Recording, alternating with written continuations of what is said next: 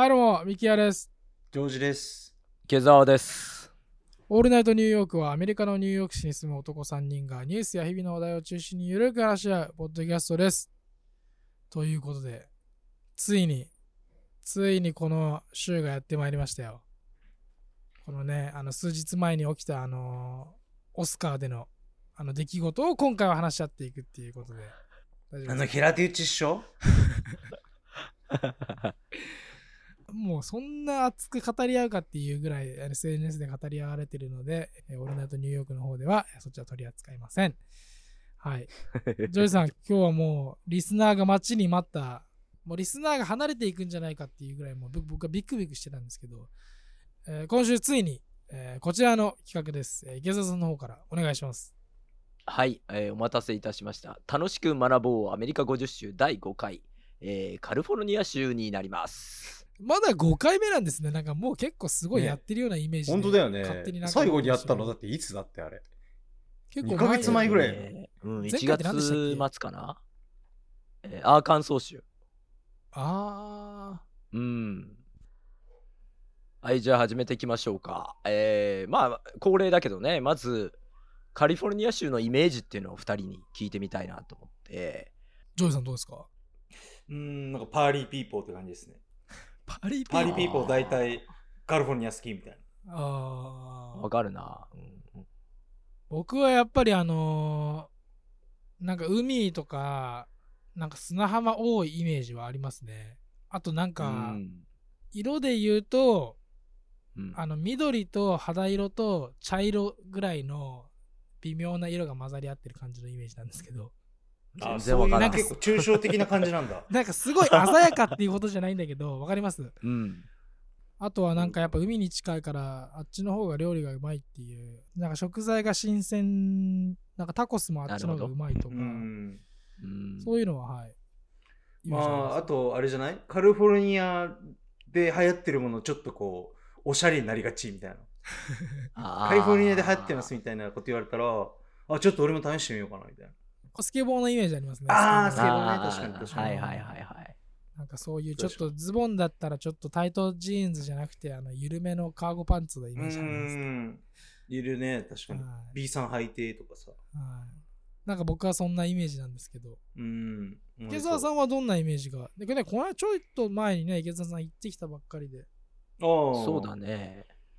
あの、まあ見てきたからっていうのもあるけれども、こう、すごい開けていて、青空で、海が広くて、自然たっぷりで、っていうか海だな。山もあるんだけど、で、砂漠もあるんだけど、もっとカラフルなイメージかな。うん、ビーチ、まず。で、サーフィンしてるっていうイメージ。うん確かに確はいかに。はいはいそれから、やっぱりそのゴールドラッシュっていうのがあるから、イメージっていうのは残ってて、うん。はいはいぱそういう、こう、まあ、そこがパーティーにつながるかどうかわかんないけど、カッシーが言っていた。でもそういう明るいイメージはあるかなっていうところかな。はいはいはいはいはうーんなるほどなるほど。はい。い。うん。まあ、そういうイメージなんですけどね。今回の企画は、えー前編と後編に分かれて2週にかけて、えーお送りするということで、今週はカリフォルニアの、えー基本的な知識を、えークイズを交えながら入れていくっていう感じで。そんな長くなっちゃうんですか？このカリフォルニア州って、サイズが大きいだけじゃなくて、まあ経済力も巨大だし、あと米国全体に大きな影響を与える政治力っていうところもあって、それからありとあらゆる種類のエンタメから自然もたっぷりあって、なんか全てが揃った超ド級の州っていう感じで、これが第5回に来てしまったっていうのが。まあ、効か不効かっていうところなんだけれども、前回の第70回目の放送で勉強したアーカンソー州っていうのは、うん君らの出身地である茨城県とか埼玉県と同様に存在感が薄い州ってっていうふうに僕評価させていただいたんですけれども、おー僭越ながらなる。はい。ですが えー今回のカリフォルニア州は一点、もう魅力満載。話すことが多すぎちゃって、もうどうしようかなと、かなり削ったりはしたんだけど、それでもこの番組で1時間に収めるのはかなり厳しいっていうことで、2週にわたる、まあ、2部構成にしたいと思ってます。はい。で、まあそうね、えー今日は、あの、まあ、基礎情報っていうところで、えーいろいろとお話をしていければと思うんだけれども、でもね、カリフォルニア州を代表する文化って、世界中の方々がこれぞアメリカの文化って思うものが多くて、あのうん例えばスポーツから映画とか、なんかそういったお話になるので、まあ、アメリカ文化に知らずうちにね、どっぷりさらされて育った僕ら日本人にとっては、まあ新しいというより馴染み深いっていう話が多いと思うので、まあそれをね、一つずつ紹介していきながら、ちょっとこもれ話をね、加えていく形で進めていこうと思っております。はい。ということで、今日の本題に移りましょう。えーアメリカ50州の中でもカリフォルニア州がどこにあるか、ね、知ってる方もまあ多いと思うんですけれど、こことても大事なので、まずは改めて確認するところから、今日は始めたいと思います。ということで、まあ、恒例のちょっとスマホを出していただいて、えー Google マップを開けてもらえますでしょうか。もう早速。でね、えーマップを開けた方は、カリフォルニア州とね、うん。えー検索して。出ましたか？はい。えーアメリカ本土の一番西だね。えー太平洋に面しているうん海岸線の半分以上を占めていると思うんだけれども、すごい長いでしょ、うんだいぶ長いでしょですね。とにかくね、サイズがでかい。こうやって見るとニューヨークと比べるとものすごい大きさですね。でしょ？うん全然違うよね。で、まずカリフォルニアっていう名前は、今カリフォルニア州であるところよりもっと南の部分、半島のようになってるのわかる、はいメキシコの方に入るんだけど、半島のようになってるところ。うん。なんか同じような名前がついてますね。そうそうそう。ここもカリフォルニアっていう名前がついていて、具体的には今、ミキヤ君言ってくれたように、バハカリフォルニアって呼ばれていて、はいはい。そう書いてあるでしょ？ありますね。ちなみにバハカリフォルニアっていうのは、アメリカ領ではなくて、今言ったように、お隣の国、メキシコの領土なんだけど、うんまあ、サンディエゴっていう都市があるの分かるかなこれアメリカ領まだはいはいはいはいはい。あるよね。で、そのすぐ南のところに、ティファナっていう町があると思うんだけど、ああ、ありますね。うんうん。ここ僕も行ったことあるんだけど、ここからがメキシコ領なんね。ここはちょうど国境線になってるはず。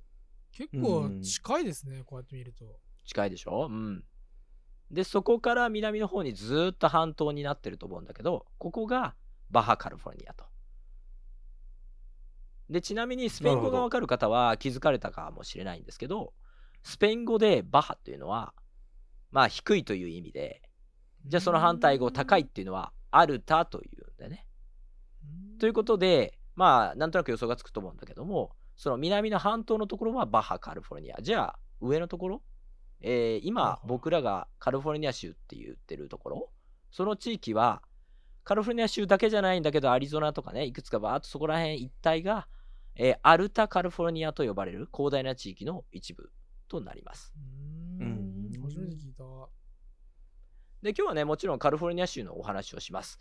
それだけでもすごく大きいでしょ？面積なんだけれども、40万平方キロメートルってことで、これ全米3位。2位と1位分かるどこだか。多分テキサスは入ってくるのかなっていう感じ。ああ、その通り。うん2位はテキサス。あれ見て1位は？やったよ、僕らも。ああ、うん分かったわ。あれやりましたっけこれで？やったよ。ったよ、君。オーロラが見えるところ。ああ、アラスカだ。その通り。ずっとあの、このメインの大陸を見てて、そんな大きいとこあったっけ？なんか俺もそういう感じかなと思ってたよ。見てたけど。そうですね。なるほど、なるほど。はいはいはい。そう、1位はアラスカ、2位はテキサス。で、3位が今言った面積40万平方キロメートルのカリフォルニア州。日本の国土、はいはいはい。これがはい38万平方キロメートルなの。あらなので、うん。そう、日本よりカリフォルニア州の方が、そう、大きい。日本がすっぽり入っちゃう。ええー、そうなんすか。でかいっすね、じゃあ。そういうサイズになっかいのだよね。あの、日本って小さい小さいと思ってるでしょ？で、ほら、アメリカ人もさ、ジャパンはスモールだよねとかさ、言ってくるじゃん。うんで、も、実は国土面積において、世界との比較になるとね、世界の他の国との比較すると、はい日本は世界61位ってことで、そこまで小さくはない、実は。おー、なうるほど、なるほど。んなるほど。で、排他的経済水域っていうところになると、もう世界6位だから、日本っていうのは実は結構ね、領土としては大きい国なんだよねう。んそういうイメージどうしても僕らもそうだし、あのね、地図見た感じだと湧かないと思うんだけど、うん。うーん。日本は世界の中でも人口が非常に多い密度が高くなるしかつ都会ってかっこよくねとかさ、ニューヨークに憧れ抱いてこの放送を聞き始めたようなミーハーな方々がさ東京とか 大都会にさ集中するからさらに狭く感じるっていうだけで反対リスナーみたいになってますけど。なるほど、なるほど。でも実際は日本はそこまで小さな国じゃないんだよってことを言いたいしねしかもそれがスポット入ってしまうカリフォルニア州ははい。相当大きいっていうことで、それが50州のうちの1個にしか過ぎないっていう。アメリカがどれだけでかいかってことがわかるよね。うーん、でかいですね。に。じゃあ手始めに州名の由来から言ってみようか。ね。お、僕これわかります。いいっすか？これ。おおおはいはいはい。う一気に10回答でいっちゃい一気にます？おいや、もはいうはいいい。よ、もういいよ。俺言っちゃいますよ、どうぞどうぞえ？どうぞどうぞ。だって、みんな食べてるじゃないですか。あれから来てるんですよね。お寿司から来てるんですよね。アボカドと、なんかなんか入ってるあの、え？カリフォルニアロール？そうそうそうそう、ほらほら。それから来てんじゃない？日本人が発明したやつを違う違う違う違うアメリカナイズされて、え？そっちが来てるんですよ、カリフォルニアから。あー、逆？逆だった？カリフォルニアがそっちから来てるんじゃなくて、日あー本からそうなんだカリフォルニア行ったんじゃなくて、カリフォルニアが日本来てるんで、あ、逆だったのか。いやだからややこしいっすね。そこスタートじゃないですごめんなさい。ね。あ、そうなんだ。はい。カリフォルニアロールが起源だと思った、俺も。えー1530年代に、ね、このカリフォルニア州の南に広がるさっき話したバハカリフォルニアの地域に初めてね白人が来たんだよね。でこの白人はスペイン人だったんだけど彼らは最初着いた時ここは島だと勘違いしちゃったんだって。でも島じゃないよね僕ら地図。まあ今のね地図見てたら、半島だよね。また大陸だよね。うん、でも、この勘違いを生んだ原因として、当時スペインでは、ラッセルガス・デ・エスプランディアンっていうフィクションのロマンス小説が流行ってたんだって。この1520年とかうん10年とか。うんうんで、その小説に、カリフィア、またはカラフィアっていう名前の女王によって統治されていた黒人女性だけが住むカリフォルニアっていうたくさんの真珠とか金が取れる架空の楽園島が登場するんだよね。その小説にね。うん。で実際にこのバハカリフォルニアの地に来たそのスペイン人の探検家の方たちが真珠を見つけたのでおこれがあのスペインにいた時に読んだ小説に出てくる楽園なんじゃないかって思っちゃったんだって。で普通はさおいおいそれドラマの話だろっていうさ、まあ、よくあるツッコミがあると思うんだけど、まあ、誰もしなかったんだろうね。でもまあこれなんとなくちょっとね想像してみてもらいたいんだけどこの当時多くの白人が新大陸を発見するためにヨーロッパから世界に船で旅立っていったわけじゃない？うんね。でそこには多くのドラマがあったってことはまあ想像するの難しくないよね。見たこともないような動物とか言葉の通じない現地人とか出会ってさ、で本当にそれこそ探検っていうやつで。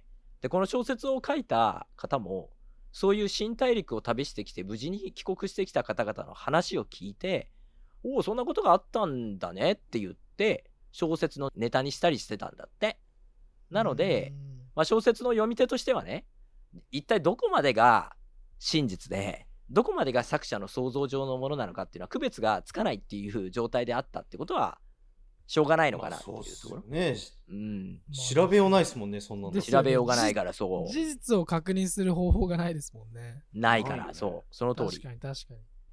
ということでまあカリフォルニアっていう名前は当時スペインで流行っていた小説に出てくる架空の島から取られたっていううんそういうお話でした。うん日本でなんか架空の島みたいなのありましたっけ？なんか昔話に出てくるような。なんかそういうので名前ついちゃったみたいなのと同じようなイメージですよねってことは。なんかこれ、えこれ鬼ヶ島じゃね？みたいな感じで。うん そうそう誰もいうことでしょ？そういうことそうそう誰も事そうそういうこ実確とそういうこと。認する。ね、術が術がなかったから、鬼ヶ島で、そのまま鬼ヶ島っていう名前ついて、現代まで来ちゃったみたいな。なるほどねなるほど次にね人口についてなんだけど、まあ総人口はうん4000万人とね、全米50州の中で第一位もうまさにアメリカ人の8人に1人がカリフォルニア州に住んでるっていうことになるんだよね。へえ。でまあ大都市っていうのは多分2人とも知ってると思うけどロサンゼルスとかサンディエゴとか、はいはサンノゼとか、サンフランシスコっていう、まあ、聞いたことあると思うんだけど、まあ、どの都市もね今挙げたのは全米有数の大都市ででその中でもおこの2都市が特に有名なんだけど、えーロサンゼルス通称ロスだよねは、うんまあ、人口において、まあ、ニューヨークに次ぐ第2全米第2の都市。でこの都市にはまあ知ってると思うけど映画産業の中心地であるハリウッドとかあと高級住宅地のビバリーヒルズなんてねそういう地区があったりしますと、でもう一つがサンフランシスコ。これはアップルをねはじめとするハイテク産業の中心地シリコンバレーって聞いたことあると思うんだけどシリコンバレーで有名っていうことで。シリコンバレーってそこにあるんですか、そうそうそうなんか僕勝手にあのミッドウェストの方にあるのかと思ってたんですけど全然関係ないですね。なんかバレーっていうとあーなんかすごいミシガンとかの方なんかあっちの方にあるのかと勝手に勘違いしましたなるほどなるほどね、カリフォルニアだよ、そうだよ。そうだよ。そのサンフランシスコを中心として、その周辺のあたり、一帯？なので、シリコンバレーっていうのは特定の町の名前じゃなくて、そういうさまざまな IT 企業がその周辺にね、集まっている、その地域一帯のことを指す言葉っていうところは間違いないでもらえたらなと。まあ、あとサンフランシスコで、まあ皆さん聞いたことあると言ったら、ゴールデンゲートブリッジとか？聞いたことあるかもしれないけど、あ、なんかレコードとかなんか CD のジャケとかによく。その通りその通り、まさに。みんながジャンプしちゃうとこですよねもうそれもその通り、自殺の名所なんだよ、ここは。はいそれで有名なんだよねあそういう感じなんだ。うーん、うん、うん、まさに。うんなるほどねちなみに州の首都である州都なんだけれどもこれ間違いやすいのでやっぱりロサンゼルスでしょとかサンフランシスコなんでしょみたいなことをね思ってしまうかもしれないんだけれども実はサクラメントっていうねサンフランシスコから北東に車で2時間ほど行った都市になるので、まあ、そこはねご注意いただければと思いうます。んはいな、るほどなるほどでカリフォルニア州っていうのは日本とのつながりもすごく深くて姉妹都市だけで100都市近くあるんだよね。えーすごいでしょ？というところでクイズです。ドダン来た 口で言う。次の中からミキヤくんが尊敬してやまない彼のことなら何でも知ってると日々豪語しているジョージさんの出身地である茨城県土浦市と姉妹都市であるカリフォルニア州の都市を選びなさい。え、あるんですか？三択です。いや。ジョージさんのことなら何でも知ってるっていうね。答えるってことですね。君はもう外すことは許されないのでこれは。はい。なるほど。いいですか？なるほど。はい。土浦市の姉妹ってことですね。その通りです。はい。当然知ってるよね？だってジョージさんのファンだからね当然だよねいやもうこれは答えられないとねまずいですよいや、そうそう当たり前でしょ。それはもうねそうそれはもう答えてもらわないと。はい。1、パロアルト市。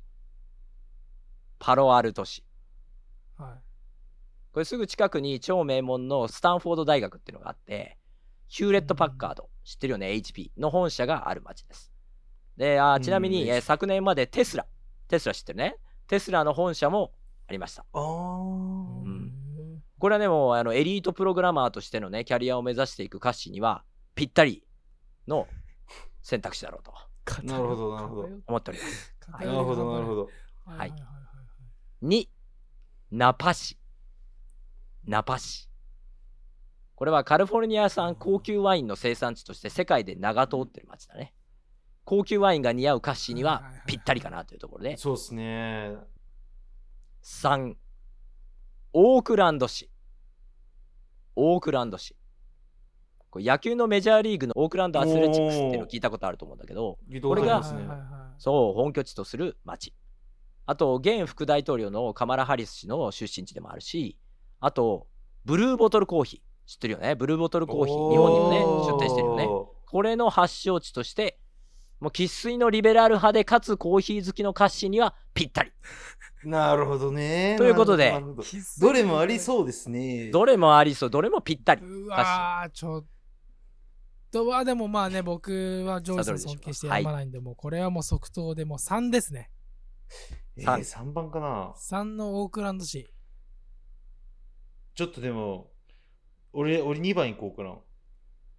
いわ。いやジョジョージさん知らないっていうことなんですか？あああごめんなさあーい土浦でしたっけ？出身はそう、俺、土浦市そう。じゃあジョージさん出身だったら知っとかないとそうなんだよ。ジョージさん一応が答えるぐらいそうの勢いでいかないとそうそうそうそう。だから今俺もちょっと考えててさ。で、土浦でさ、何がいいかっつったら、あレンコンの生産が日本一なんだよ。へえ。なるほそれとマッチするってことね？マッチするんすか？そうっすね。レンコンとワインをちょっ地味さ加減がそうっすあなるほどね。はい。聞いたことないない怒られちゃうかな、これ。土浦の市民に。土浦の土浦市長に怒られちゃうか土浦のリスな。ナーが 俺の実家に行くかもしれない。どうなってんだっつって。すみません。そうそうそう。いや、3、三で。はい。いいですか？はい。はい。はい。では、一つ一つ開けていきます。はいまず、はいミキヤくんの3番、オークランド市。はいこちらは、残念。福岡県福岡市です。残念です福。岡かはい、ちょっと残念。花がありすぎるもんだって、そうそう。そうなんだよオークランドだと。うんちょっと、そうか、ちょっと強すぎたか。うんオークランドちょっと多分規模的に姉妹になってくんないよ。ちょっと怒られる。次、はい。歌詞の選んだナパ市。2番のナパ市。はいはいはい。こちらは、残念。宮城県の岩沼市です。そうなんだ残念でした。えー綺はい麗に外しちゃったな、二人とも。ね、外したな外しまし。た。ということで、1番のパロアルト市。もうまさにシリコンバレーのエリートたちがいる、このパロアルト市とえー茨城県土浦市が姉妹都市でございます。はい。そうなんだ。そんなパロアルっていう名前も空も聞いたことないですからね。うん存在するのかって思ったぐらいうんそうそうそう。ねここが土浦と。なんもねえ土浦。まあ、こんな風にね、僕が初め言ったように、カリフォルニア州と日本っていうのはね、かなりつながりが深いので、あのいろんな交流が毎年のように、えー自治体ベースでも行われてるっていうことですね。面白いですね、はいそれは。はい。で、えーもっとね、ユニークなのが人種構成です。はいはいはい。ねえーいつもね、この人種構成のお話ね、各州ですると思うんだけども、一番はね、それはアメリカなんだから、白人だろうと思うよね。これが違うんです。えー、1番がヒスパニック39%。2番が白人36%。3番がアジア15%。黒人5%っていうことになっていて、まあ半分以上がね、非白人、いわゆるマイノリティ、そういう州になってます。で、その中でもヒスパニック系が多いと。よってね、あの、スペイン語由来の地名が多くて、まあ、それこそロスアンジェルスなんていうのは、まあ、これもスペイン語ね、少しかじってる人ならば、ロス、LOS っていうのがつく時点でわかると思うんですけど、スペイン語でこれはね、天使っていう意味なんだけれども、で、ちなみにスペイン語自体もね、準公用語になってるので、はい、うん英語の次にね、スペイン語が使われてるっていうことにな。なります。うんうん。ほら、アメリカはね、国家全体として数十年後には、ヒスパニック系の人口が白人の人口を抜くなんてね、そんな風に言われてるんだけども、もうそれをすでに達成しちゃってるような、そんな都市っていうことだよね。なるほど。。で、またね、こちらは来週詳しくね、話しますけれども、カリフォルニア州と日系人の歴史、今さっき言ったように深いものがあって、えーサンフランシスコうん、またロサンゼルス郊外にもね、戦前に日本から渡ってこられた方々の子孫である日系人が多く住む地域があるんだよね。例えば、ホンダのね、ホンダ、車のね、あの、メーカーさんのね、ホンダの米国法人の本社があって、もともとトヨタもね、米国法人の本社があったロサンゼルスのダウンタウンから車で南に30分ぐらいのところにある町、えトーランスっていうところがあるんだけども、ここではね、多くの日系人、日本人が住んでいて、まあ、実際ね、住んでる方にお聞きすると、もうここにいると日本かと錯覚すると、留学してここにもし住んじゃったら英語絶対上達しないからダメだっていうぐらい、それぐらいアメリカでもあるにもかかわらず、日本にどっぷり疲れる、そんな地区もあったりすると。まあこういうところは、僕らね、ニューヨークに住んでる東海岸では存在しないよね。確かに。うん、しないですね。えしないよね。に日本語でみんな喋るってことですか？うん、もうよく聞こえるっていうことだよね。うん、日本語だけでいけるっていうことじゃないってことですか？まあそこまでではないけど、まああのうん本当に家のね、まあ周りだけしか動かないような方だったらそれでもいけるかもしれないけどね。うん。でも実際ロサンゼルスとか西海岸にはダイソーの大きな店舗がいくつもあるし、あと三つ輪って聞いたことあると思うけど、あとマルカイってはいったような日系の巨大なスーパーが何店舗もあって、日本語が通じる店もとっても多いし、まあこんなこともね、ニューヨークではほとんど見られない。ないですね。ないでしょ？で、こんな風に西海岸は圧倒的に日本と文化的にも結びつきがすごく強くて、東海岸に住む僕らが西海岸に行くとね、かなりの衝撃を受けるね、これ。もうほんとカルチャーショックっていうか、うんここ日本じゃんみたいな。そんな風に感じる。それ吉野家も全然いけますね、そしたら。でしょ？でしょ？なんか肌から合ってる感じしますもんね。うん、そうそうそうそう。で、やっぱアメリカって東西にとっても広い国で、東の端のニューヨークと西の端のロサンゼルスって時差もあるしね、時差も3時間あるし、うんそれだけね、うん全く違うんだよね。日本に住んでる方からすると、ロサンゼルスもニューヨークもどっちも遠い遠い都市っていう感じがするかもしれないけれども、僕ら米国在住組からすると、この2つの都市の日本っぽさ、そういうものはもう雲泥の差なんだよね。全然違う。うーん。っていうところで、えー次はね、えー政治についてちょっとね、簡単に説明しておきますね。で、アメリカにおいてリベラルな方が多いブルー、青色の代表的な州って言えば、まあいくつもあるんだけど、まあカリフォルニアとニューヨークじゃない？ややっぱりこれ二大巨頭っていうかね、うんリベラルの二大巨頭っていう感じだけど、そんなね、カリフォルニアも実は1980年代までは保守であって、地域によってはまだ保守勢力が強いところも実は結構多くて。例えばこの前僕が訪問したアナハイムの南に位置するアーバインっていう都市に住む人たちと話した時は、あ、この周辺みんな保守だよって言ってて、これカリフォルニアなんだけどね、ここはって言って、うん、で、すごい意外だったなと思って、うんなので、まあ、カリフォルニア州だからって、どこでもね、軽々しくトランプ批判とかしちゃダメですよっていう、まあそういうことですね。まあ相手のね、ね出方を伺いながら、あ、こういう感じだなっていうふうな会話はやっぱしないといけないんじゃないかなっていうところはあるよね。とは言っても、とは言ってもね、やはり州全体では、すごくね、リベラルな州で、えーここうん30年はね、ずっと民主党候補が勝ってるっていう、そういうところになります。で、アメリカの選挙制度についてね、説明するとちょっとね、長くなってしまうので、この場では割愛するんだけれども、まあ、このカリフォルニア州っていうのは全米最多の55人の選挙人がいるので、大統領選においてね、大きな影響力を持ってると。まあ、絶対的に青色の州なので、これからの大統領選挙でもカリフォルニア州は、まあ、特に考えなくていい。あの大統領選挙始まって赤だの青だのね、まあ、いろいろコメンテーターとかが言い始めても、まあ、カリフォルニア州はね選挙前からもうさっさと青色のねマクロ4で塗ってもらえればなと。絶対青なのでこれからも常に民主党の候補者が勝ち続ける州となると思います。はい。面白いのがそのあまりのリベラルさからカリフォルニア州では数年に1回アメリカ合衆国からの分離独立の試みっていうのがまあ、過去にもすでに何度も繰り返し行われていて、これをカリフォルニア・イグジット、略称でキャル・イグジットって、要は、イギリスがほら EU から離脱したじゃない？であれをブレグジットって言ったじゃない？ブレグジット。あれのカリフォルニア版、キャル・イグジットっていう、というふうに言うんだけど、まあ、実際にカリフォルニアって GDP レベルで世界で5番目なの。カリフォルニアだけでですか？その通り。すごいでしょ？国とかと比べてもってことですか？その通り。1位がアメリカ全体。2位が中国。3位が僕ら日本。4位がドイツ。その次がカリフォルニア州なん。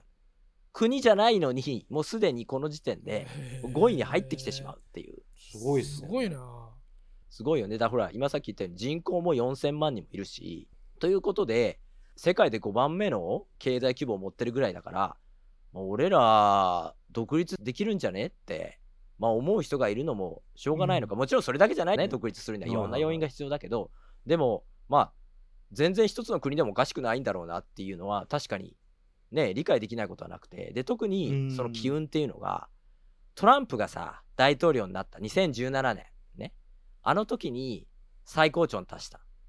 どうしてね、独立したいのかとアメリカからっていうと、やっぱその時に、この人たちやっぱリベラルじゃない？すごく。カリフォルニアの人たち。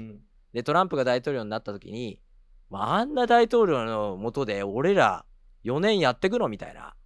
ありえないありえないって言って、俺離脱しようぜってなっちゃって。で、その時に取ったアンケートで大体30%ぐらいの人たち、カリフォルニアのね、が離脱したいって答えてたそうで、うん、結構まあこういう分離独立みたいなのはここに限らずどの国って言い方はあれだけど結構あって、まあ、それこそ日本も、まあ、例えば沖縄の方とかあの僕が知ってると九州の方とか、えもう九州でまとまってね独立したいっていう人がねもちろん全然その主流派じゃないけどいて、まあ、その場合は何ていうのかなそのキュジットとかオキジットとかいう名前になるとか知らないけど なんかそういう感じのそういう感じのムーブメントというかそういうことを考える方っていうのは常にいるんだよねだからまああの実際にこのキャルイグジットっていうのはそんなに現実的に可能性としてはおそらくないだろうとは言われてるけれども、そういうことをしたいっていう人はいるんだよっていうことは知っといてもらえればなと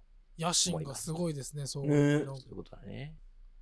とここでクイズです。おデディン来ました。言いました。次のハリウッド俳優の中から政治家になったことがない人を1人選びなさい。4択です。はいはいはい。4択。4択。政治家の役を演じたとかではなくて実際に政治家になったっていうこと。うーん。いいね。はい。1、ニコラス・ケイジ。ニコラス・ケイジ。2、アーノルド・シュワルツェネッガー。アーノルド・シュワルツェネッガー。3、クリント・イーストウッド。クリント・イーストウッド。4、ロナルド・レーガン。ロナルド・レーガン。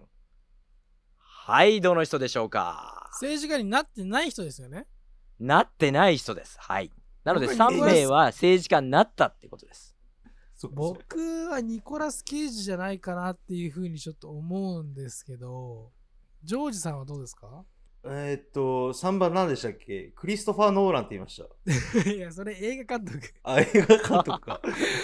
映 それ画監督か。、それ、それえ？テネットとか、あの、難しい映画作る人でしょ、それ。あー、そっか。違う違う違う違う違う。うんニコラス・ケイジはなんか政治の話聞いたことがないようなイメージがあるんですけど、なんかクリント・イーストウッドはなんかそんなのあったっけ？どうだったっけ？みたいなちょっと。年齢もね、結構高齢の人だし、そういう時期がもしかしたらあったのかもしれないなっていうので、なんかニコラス・ケイジは常に映画出てるの、なんかちょっと。そうだよね。俺も多分一番、なんかあの、政治とか関係なくて、なんか日本の女の子と付き合ってそうじゃない？政治どころじゃないっつって。はいはいはいはい。ちょっと答えの方をぜひお願いします。はい。答えは2人とも正解です。ニコラス・ケイジです。ああ、ええーよっしゃ彼はね、映画コテンダーっていうので政治家の役を演じたことはあるけれども、政治家として務めたことはありません。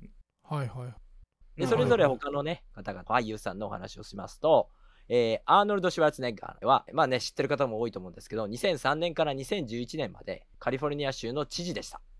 ねうん知事を意味するガバナーと彼の出演作であるターミネーターを合体させた造語、ガバネーターとかいうね、そんな愛称で呼ばれている。んですけどえーガバネーター。はい。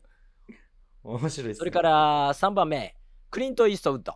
ね、これがまあ、もしかしたらこちらを選んだ方もいらっしゃるかなと思うんですけど、うん。えー映画監督、俳優としてね、知られるスターなんですけれども、実は映画監督。1986年から88年に、サンフランシスコの南、車で2時間ほどのところにある、カーメル・バイ・ダ・シーっていう、そういうね、えー町のね、小さな町の町長をしていたことがえーありますえーなので、うんこの方も政治家になったことがあるってことですね非常に短期間ですが。はい。で、最後のロナルド・レーガン。これはね、もう当然ね、えー知ってると思うんだけど、えーこちらはね、シュワちゃん以上にね、えー有名というか、えー20代の時にラジオパーソナリティ、俳優として数々の映画にね、出演したんだけれども、その後、カリフォルニア州の知事に当選。えー7年間務めた後、第40代アメリカ合衆国の大統領として2期務めております。うんなので、アメリカのトップまで上り詰めた方ですね、俳優出身ですご。いな。うんすごいな。はい。ということで、ニコラス・ケイジが正解です。はーい。はちなみにニコラス・ケイジ新しい映画出ますよね、なんか今度また。いえー、あそううなんんだ。ニコラス・ケイジがニコラス・ケイジ役として、なんか、あの、やるみたいな映画の。はい、本人として出るみたいな映画が今度、えアメリカでは今度公開されますけど、日本でいつ公開されるかわかんないですね。はい。なるほど。はい。では続いて産業について、もうカリフォルニアね、非常に多様です。もうありとあらゆるものが強い。もう他の州のね、追随を許さない充実ぶりです。で何よりもね、うんそれらの産業に人材を送り込む教育機関のレベルがまた非常に高いっていうことも重要ね。UCLA って聞いたことあると思うんだけど、カリフォルニア大学だね。また、スタンフォード大ね。えもう100以上の大学機関がこの州にあって、で、その多くが海外からの優秀な学生を受け入れていて、またそれがね、競争力の源泉になってるっていうことです。で、まずはね、カリフォルニアといったらやはりテクノロジー。まあ特に金融も強いサンフランシスコ周辺、ベイエリアのシリコンバレーね、今さっき言ったシリコンバレーが挙げられるんですけど、シリコンバレーのね、始まるきっかけっていうのをね、えーちょっと言っておくと、これね、第二次世界大戦や朝鮮戦争における軍事技術の研究のため、国がスタンフォード大学に資金を投入した際に集まってきたベンチャー企業が、まあ、戦後もね、その技術を転用しながら広がっていったっていうまあそういう流れなんだよね。で、まあインターネットっていうのは軍事目的ではなかったんだけども、初めは。でも軍が中心となって、えー民間技術者とともに開発されて、まあ、その技術を持った研究者たちがシリコンバレー付近には多かったため、その後今に至るまでね、世界でも類を見ない IT 技術のお集積場となったと。まあそれがシリコンバレーですっていうことね。はい。なるほど。で、次にね、エネルギー資源。これもね、豊富なんだよね。まあ化石エネルギーである原油。原油の埋蔵量。これが全米6位ということで恵まれていて、で、それだけではなくて、再生可能エネルギー。これによる発電量は、テキサス州に続いて第2位。えー太陽光光。地熱、バイオマスによる発電量は全米トップとなっています。むしろテキサス1位なんですね。そうそうそうそう、そうなんだよへね。ーすごいですね。なんかあんまそういうイメージじゃなね、ないよね。貿易の拠点となる港をね、えーサンフランシスコ、ロングビーチ、ロサンゼルス、サンディエゴとか、複数持ってる。そういうところも非常にね、強いなっていうところがうんあります。うん。それから、まあ、IT とかビジネスとか金融っていうイメージが強いと、あまりイメージが湧きにくいと思うんだけれども、でもカリフォルニアっていうのは、実は全米トップクラスの巨大な農業州なんだよね。農業が強いの。うん。例えば乳製品中でも牛乳の生産量っていうのは全米ダントツ1位だしえー。柑橘類とかいちごとか米国内で消費される80%以上を生産していてかつ世界中に輸出していてアーモンドとかレタスとかもうそういうところも全米トップクラスの生産量。あと牛肉とか畜産業。でもやっぱ広大な土地があるのでそこでね全米第5位の生産量。もうアメリカ人の旺盛な胃袋をね十分に満たしてくれる上に輸出までして、まあ大いに外貨も稼いでると、まあそういうねすごいねす州なんだよね。うん。で、まあ、農業の中でも、これね、2人に聞きたいんだけど、農業の中でも特にカリフォルニア産のアルコール飲料で有名なものって何だと思う？これはもうさっきちょっと出てたやつじゃないですか、ジョイさん。え、俺？高級なあれが似合うってさっき言われてたじゃないですか。あーあー、テキーラだっけ？それ隣隣。え、ちょっと通り越してる。えっと、あれと、ワインじゃないですか、ワイン。その通り、カリフォルニア産のワインってすごく有名で、米国の国内で生産されるワインの81%はカリフォルニア産なんだよね。えー、そうなんですか？チリとか、えー、とスペインとか、えー、とイタリアとかのワインっていうのはうん結構普通になんか、あのーよくあると思うんですけどカリフォルニアのワインってそんなに昔からあり、ま、あるんですか？それとも結構最近ですか？うん、ワインには、えーイタリアとかフランスのような古くからワインを作ってきた旧世界っていうのとあとうん。チリとか日本とかアメリカとかそういう新勢力っていうのかな？それを新世界っていう旧世界と新世界の2つのジャンルが存在してかっこいいてな、なんか。えダイーナミックだな。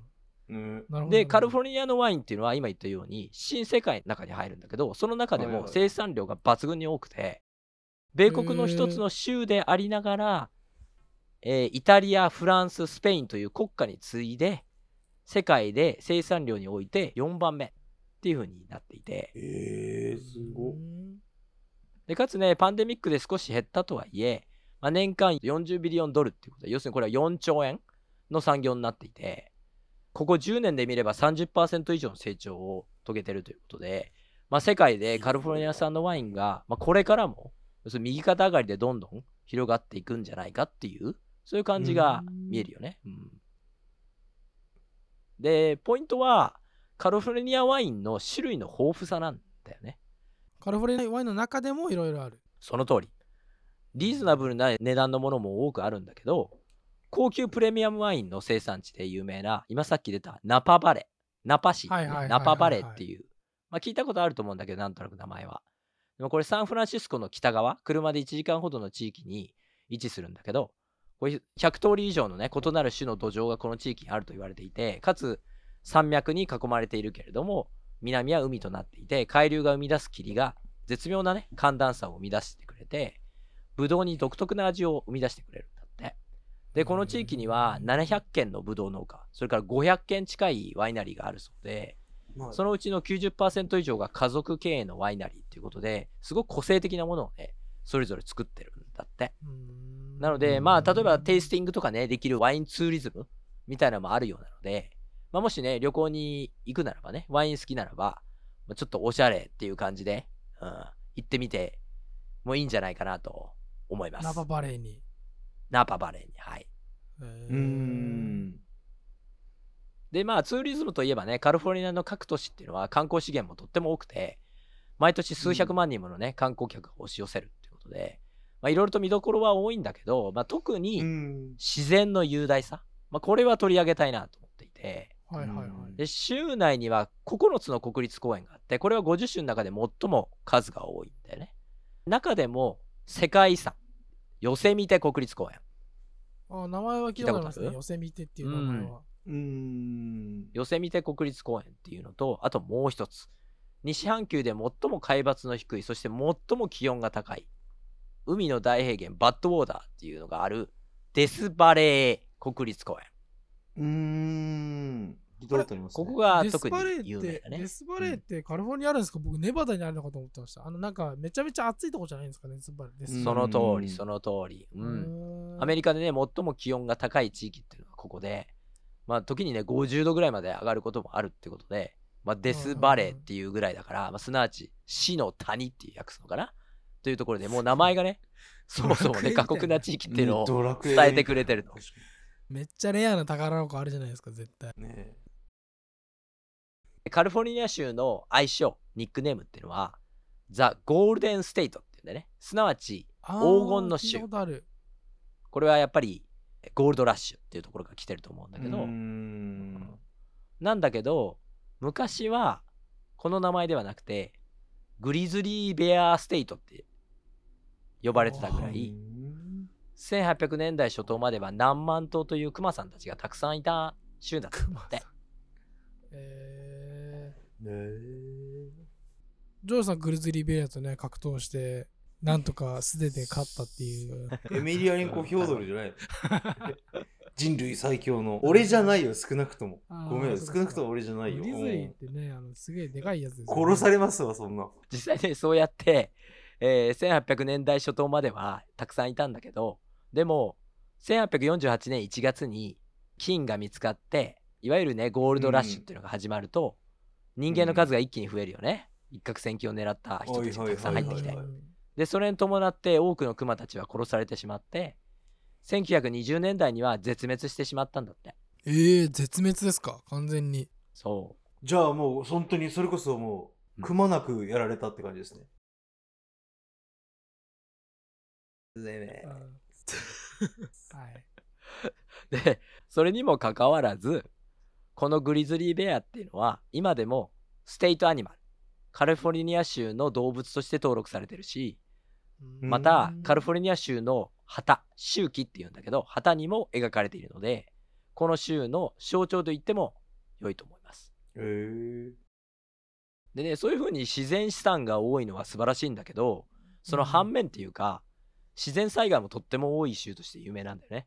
干ばつ洪水、山火事、地震。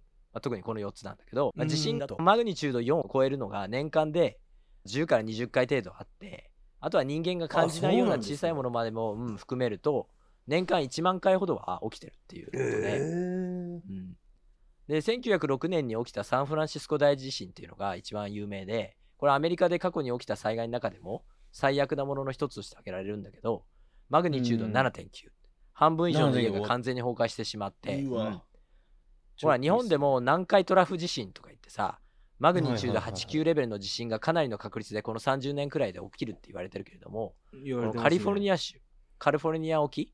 ここでも特にまあサンフランシスコ周辺の海域でも同レベルの地震が10年内に起きるのではないかっていうそういう予想はあるみたいなんだよね。えーというところでクイズを行いたいと思います。はい。ほうほうほ次の8つの中からカリフォルニア発祥でないものを選びなさい。う。はいはいはい。1ドリトス2バービー人形うーん。3ブルージーンズうん白ブルージーンズね4マルティーニマルティーニ。5マクドナルド6ギャップあのアパレルブランドのギャップ。7カリフォルニアロール。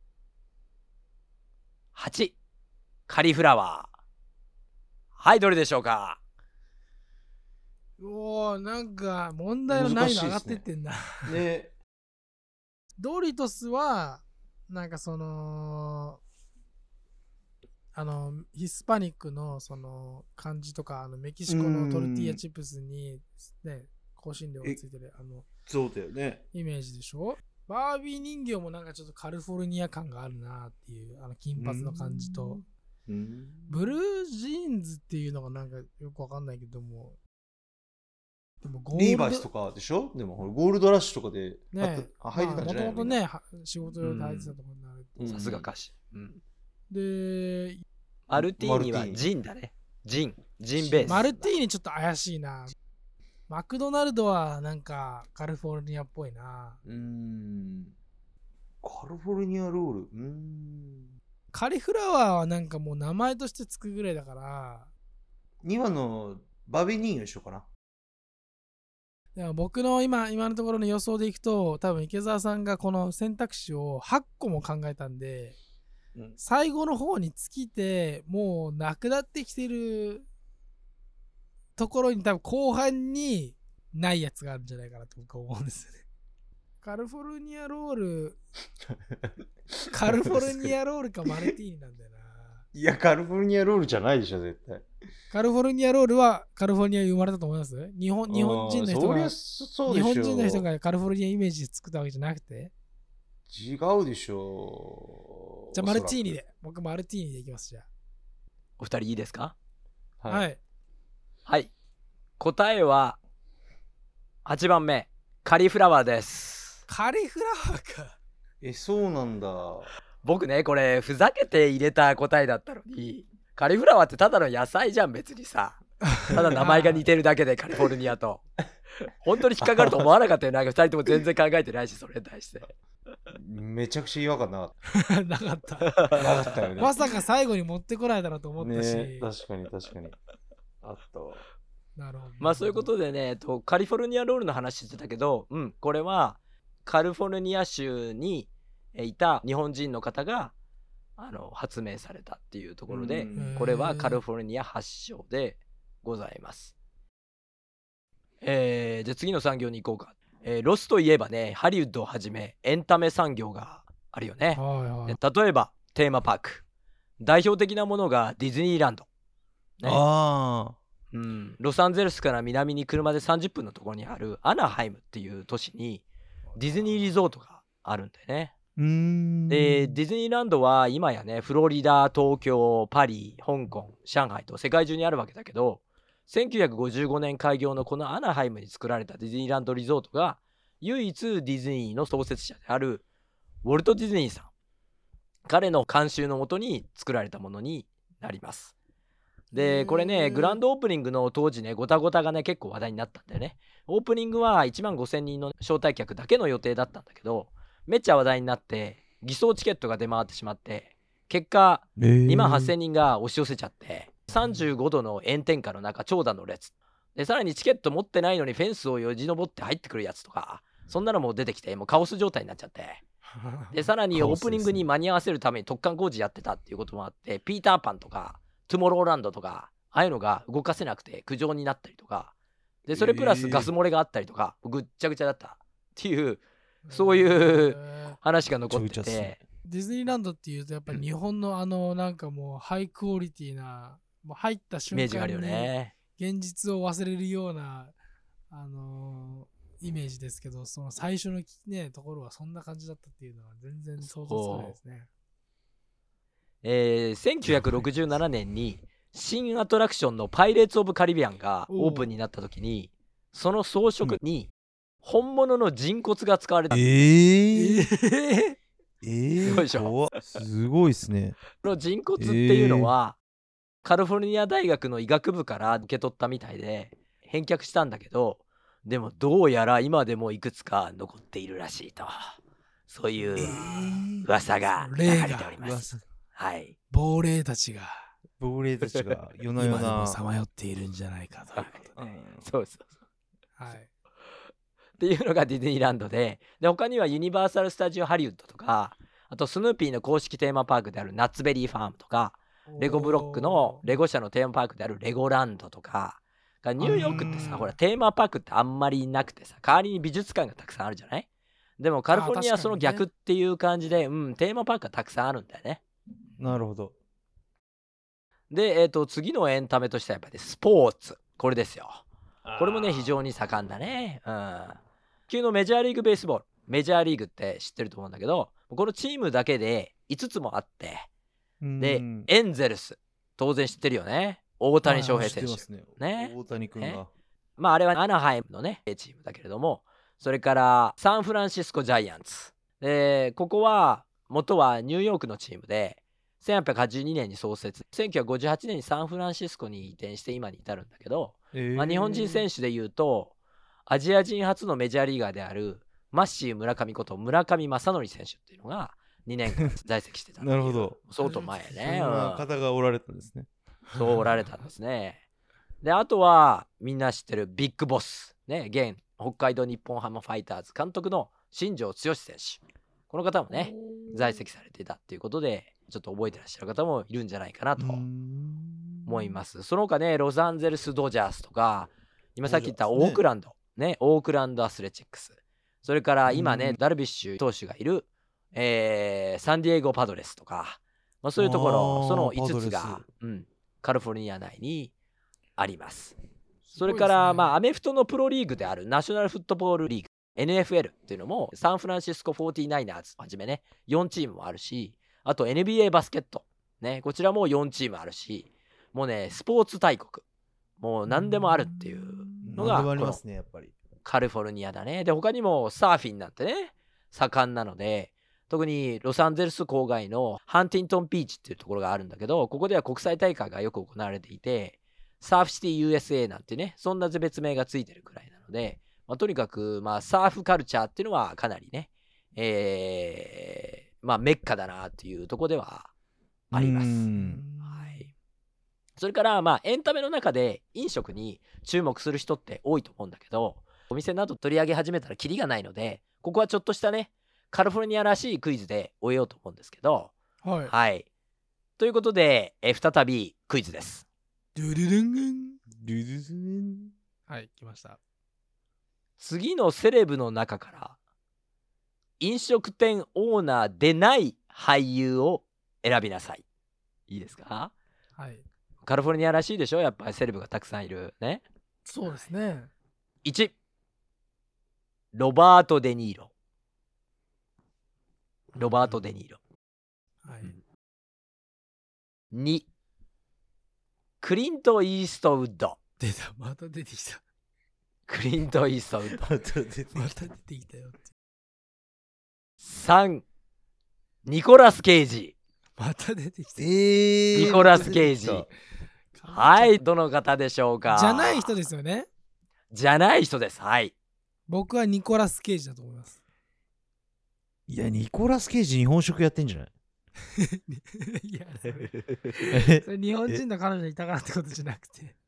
いうところ、そういうことでしょ？奥さんだからね日本人いや、ねなんかね、そうっすよねロバート・デ・ニーロは僕、イメージ的に、あの僕、ロバート・デ・ニーロ結構映画好きなんですけど、なんかマフィアの映画とか多いじゃないですか、ロバート・デ・ニーロ。で、そういう映画っていつもレストラン出てくるんですよ。なんかそのマフィアがいつも行くレストランみたいな。なんかおうそういうところのなんか、インスピレーションから来てるような、なんかレストランを持ってる気がするんですね。だから聞いたことあるような気がするんですよ、ロバート・デ・ニーロのレストラン。で、クリント・イーストウッドは町長やってたぐらいだから、なんかレストランも持ってもおかしくないかなっていうふうに思うんですけど、ニコラス・ケイジは今のところまだ何もやってないから、多分レストランもやってないんじゃないかなって。やってない。有名な俳優だろ、お前。多分、多分日本人の彼女とは多分バケーション行ってたんじゃないかな。バケーションかな。えー、そしたら俺じゃあ、えっ、と、2番のクリストファー・ノーランにしようかな、じゃあ。いや違う違う違う。だから、はい、正解はニコラス・ケイジです。出た、ほら。えー、そうなんだ。そうでしょやっぱり。はい。えー、1番からいきますね。ロバート・デ・ニーロ。えー彼はノブっていうね、世界中に50店舗を展開する最高級のね、ジャパニーズフュージョン、ね、レストランをやっておりまノブノブってニューヨークにあります？あります。そうです。え俳優のロバート・デ・ーニーロさんと、うん、ノブ松久さんっていうね、シェフの方が、えー開かれたレストランホテルグループっていえうー、はいはいはいあります。はいはいはい。で、2番のクリント・イーストウッド。ね、彼は市長をしていたっていうね、カーメル・バイ・ザ・シー。ここの町でミッションランチホテルレストランっていうホテル兼レストランを運営されてらっしゃいます。うん。あ今でもやってるんですか、今でもやってらっしゃいます。はい。えー、うなるほどで、最後のニコラス・ケイジさん。ね。彼は、えー泥酔してレストランから裸足の状態で追い出されたっていう経験はあるんですけど、レストランオーナーをしたという経験はないようですね。なるほど。はい。はい。あ、なるほど、なるほど。まあ、この方ね、ほら、ご存知の通り、酒癖悪すぎなので、こう4回目の結婚かなんかで、日本人の方だったと思うんだけど、結婚申込書に酒に酔った勢いで書いちゃって、で、数日後に、あの、破棄するとか、なんかそんなね、あの、泥酔っぷりがやばくて、まあ今ね、もう5回目の結婚、また日本人の方とされたけど、でも結構これ最近の話で、レストランでね、えなんか裸足でふらついてて、で、お店の方に出てってくださいって言われて、ん無理やり追い出されたみたいな、なんかそんなことをやってるような、ちょっとセレブとしては情けない感じの経営はできないですね。方です。うん、経営はできないですね、この人ね。はい。なるほど、なるほど。はい。えエンタメの最後を飾るのが映画。やっぱね、ハリウッドだね。えー世界中のね、ね誰もが知ってる。そう。確かにね。映画界の中心地の一つ。えーちなみにハリウッドはビバリーヒルズなどと同様で、えー大都市ロサンゼルスの一地区の名前ですと。で、そのハリウッドはいつできたかと、その過程がね、面白いのでちょっとお話ししたいと思うんですけど、えー実はね、1900年代初頭まではアメリカの映画産業っていうのは、ハリウッドがある西海岸ではなくて、東海岸、ニューヨークとシカゴが中心だったんだよね。で、特にニューヨークの隣のニュージャージー州のフォートリーっていうはいはいはい街。これは2人は知ってるとあフォートリーよ思うけど、うん、フォートリー。今ではね、韓国人とかね、えーアジア系がね、多く住むところだけども、ここがメッカだったの。で、ユニバーサルとかフォックスってえいう、ー、今ではね、誰でもが知っている映画界のね、中心となるようなプロダクションの多くがそこで生まれて、で、当時、えーかなりの数のね、映画が撮影されたそうなんだよね。えー、でも、ある時を境に、ある時を境に、多くの映画プロダクションが西海岸に行くことを決意しますと。で、そのきっかけを作った男。それが、かの有名な発明王。天才は1%のひらめきと99%の努力っていう名言を残した男なんだけども、はい誰だかわかるかな？これはもうジョージさんのだいぶお世話になりました。電気には、はい。彼の電気には、はい。トーマス。機関車トーマス。いや機関車じゃないしょうもな。機関車じゃないか。トーマスさんですね。人じゃねえし、そもそも。手使えなかったら発明できないですよね。そうか。トーマス・エジソンですか？はい、その通りです。トーマス・エジソン。うん。エジソンは1890年にキネトグラフっていう世界初の映画撮影カメラを発明して、その直後に部下のウィリアム・ディクソンっていう人と、その撮影した動画を鑑賞する機会であるキネトスコープっていうものも開発したんだよね。でこれが大いに話題になった。でちなみにこのキネトスコープっていうのはプロジェクターのような壁とかに映して大人数で見れるっていう今あるようなものではなくて、えーその機械についている穴を覗き込んで一人で撮影した動画を鑑賞するっていうそういうものだったみたいなんだけどでここでね問題が勃発するんだけどこのキネトグラフとキネトスコープっていう2つの発明でエジソンは特許をね取得したんだけどそのさらに映画系の特許を持っている他の方々と手を組んでさまざまな映画関連特許が集まった企業を設立したんだよね。自分たちが持っている特許で作った映画に関しては全てライセンスフィーをいただきますよっていうそういう風にしちゃったんだよね。でその結果彼の特許っていうのはほとんど全ての映画機材に使われていたので特許違反が相次いちゃったんだって状況わかるかな？だから分かりやすい例で言うと例えばあの YouTuber がソニーのカメラ使って、えー番組撮ってアップするとするじゃん？それで、うん Google から視聴回数に応じてお金がもらえるわけなんだけどアップするたびに「はいうちのカメラ使ったでしょ」ってね？それ10分番組なのでまあ10万ぐらいちょうだいねみたいな風にソニーから請求されるみたいなそんな感じ？はいはいはいはい。まあもちろんソニーじゃゃないんだ。よここで言うソニーがエジソンのライセンスを束ねてる会社なんだけどだからそんなことされたらたまったもんじゃないよねとで特に小さな映画制作会社とかが、まあ、いちいち買った機材やらなんからにお金がかかるなんてやってられませんってなっちゃってどうしたかっていうと東海岸のニューヨークから遠く遠く離れた西海岸のカリフォルニアに逃げてってそこで制作活動を始めたんだよね。へで今ね多分リスナーの方の中には「えそれなら西海岸まで行って取り立てりゃいいじゃね?」って同じ国内じゃんって疑問に思った方っていらっしゃると思うんだけどでも当時は飛行機なんてなかったので物理的に東海岸から西海岸までねそこんなに離れていると、まあ、いちいち裁判のために向かったりするのに膨大に時間とお金がかかったりあとはうん。カリフォルニアの裁判官がそういうエジソンの独占的なやり方に否定的だったっていうこともあって一気にね訴えにくくなっちゃったんだって。うんであとカリフォルニアに逃げてきたね。そういう映画制作者の方々はこうも気づいたんだよね。あれ？南カリフォルニアってニューヨークと比べて気候いいから年間通じて撮影できるし砂漠とか岩山とか大海原とかなんかすげえ自然たっぷりだからいろんな風景撮れるし何より広いし土地安いからセットもたくさん作れるしここ実はいいんじゃないかなってふうに思ったんだって。なるほど。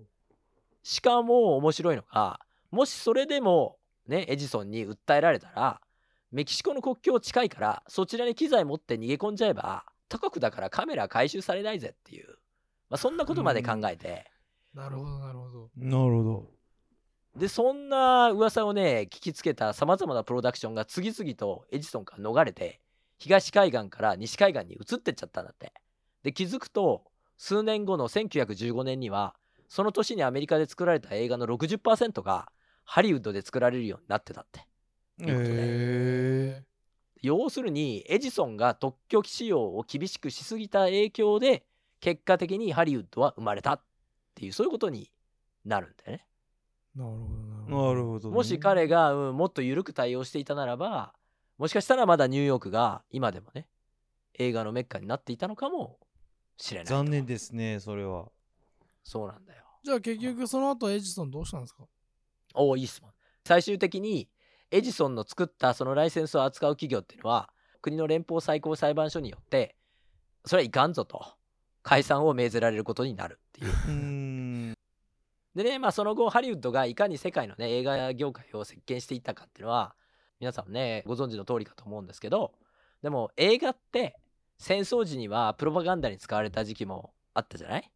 で最近ではカリフォルニア州のリベラリズムっていうのもあって多様性が重要ってことでまあ外国映画がすごい取り上げられたりとか。でもっと言うとネットフリックスっていうのが登場してうーん。あのハリウッドにねこだわらず世界中で映画を作り出す異端児だよね彼らはね。ああいう彼らが生まれたことで今まさにね映画業界っていうのは新しい局面をね迎えているっていうとこなんだろうなっていうふうに確かに、ね、思うんだよね。うん。なるほど。ほらハリウッドのプロパガンダの一例で僕はね個人的な話で申し訳ないけど強烈に覚えてるのがあのー小さい頃家にあった映画で何度も見ていたランボ。ランボって知ってる？はいはいはいはい。ランボー、はい、シルベスター・スタローンのランボ、はいはい。はいありますね。あのガガガガガアクションし映画のシリーズ。ズそうそうそうそう機関銃撃つやつですね。それそれそれ。その3作目の「怒りのアフガン」っていうシリーズがお映画があっうてはいはいはいはい。で要はねスタローンがアフガンに侵攻したソ連軍に対して一人で対抗してボコボコにするっていうそういうやつなんだけど でも子供だからさそうそんなの見たらすぐ影響されちゃってああロシア人って悪い人たちなんだなってね結局当たり前だけどシルベスター・スタローンが勝つわけだよ。大活躍して。でそんなの見たらさそういうふうに思うじゃん。やっぱりさ。うん。だそういうところがなんていうかプロパガンダっていうか映画の力ってすごいなって。うん。影響力がね。影響力がすごい、うん、大人になって海外にねこうやって移住していろんな人種の人たちと分け隔たなくね会ってから当たり前なんだけどロシア人だってめっちゃいい人たくさんいるって気づくんだけどでももしそういうう機会がなかったら子供の時の怒りのアフガンのイメージを持ったままねその映画の影響によって僕はもしかしたら一生ね全てのロシア人を嫌い続けていたかもしれないと、まあ、ちょっと極端な言い方かもしれないけどでもそういうケースもあるんじゃないかなと思って。まあありますよねそんなの。なんとなくね、うん。イメージがね、やっぱり頭の片隅についちゃうじゃんやっぱり可能性ありますね。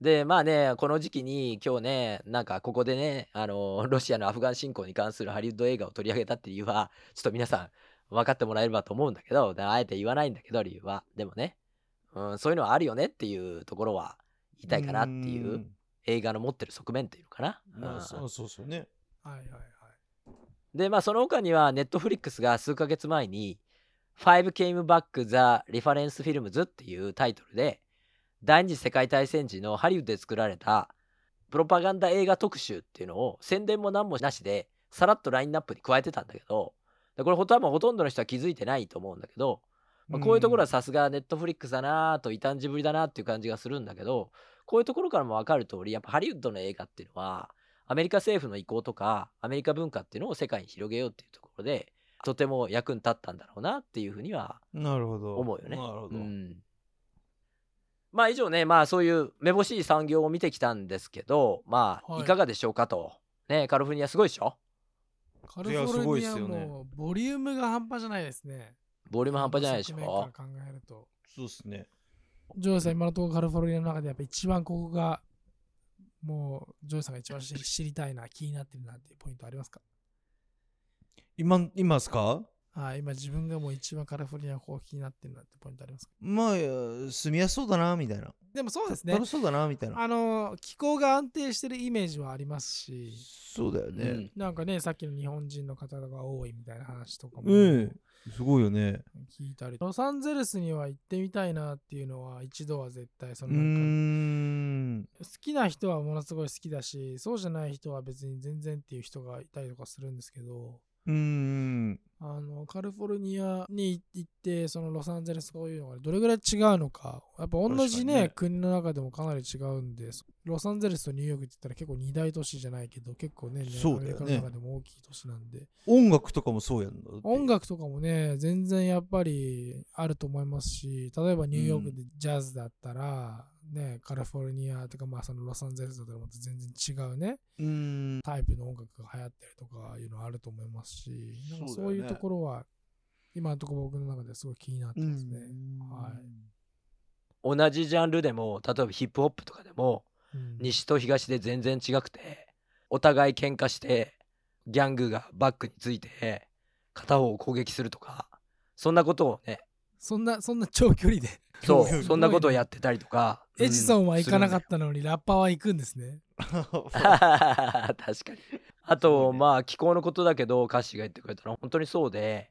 僕もね向こう行った時いろんな人と話したけどみんなやっぱそれは言うんだよね。雨もほとんど降らないし年中温暖な気候で自由にのびのびと過ごしながら仕事ができるっていうのがやっぱりいいなと。まあその分やっぱりのんびりしてるなと。ニューヨークの人たちとはちょっとねニューヨークってちょっと殺伐としてるところはあるんだけどそういうそういうとことは全然違うなっていうところはあったよね。うん。まああとまあマイナス面についてあんまり今日は話さなかったけどやっぱりサンフランシスコとか都市部の家賃とか生活費っていうのは異常？もうめちゃくちゃ高いので税金が高いんだよね。そこら辺は嫌だっていう人はいて最近はあのテキサスとか、ね、そういうところにこう移住していくっていう人が結構増えてるっていうのが、なるほど。うんなるほど。現実ではあるね。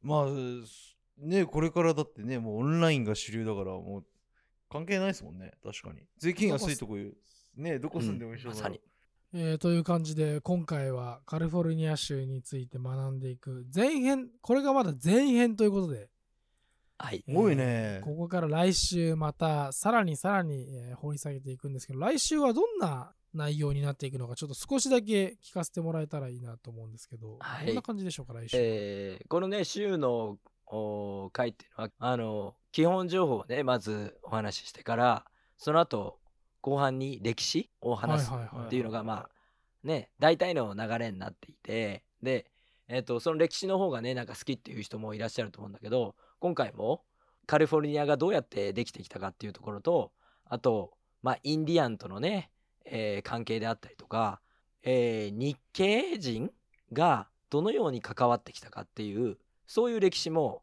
含めてうんお話ししたいと思うので、まあ、日本人の方は聞いたら少し、えーなんていうかなへーっていうそういう日本人がいたんだなーっていうふうに感じられるところがあるかなとは思います。なるほど。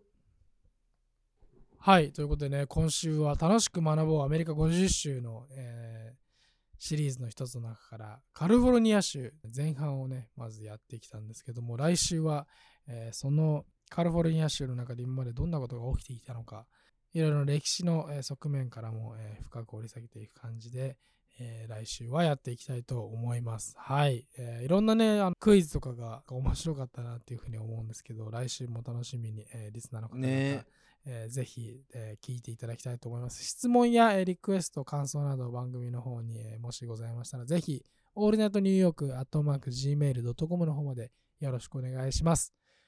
ということで、今回はこの辺で終わりにします。ありがとうございました。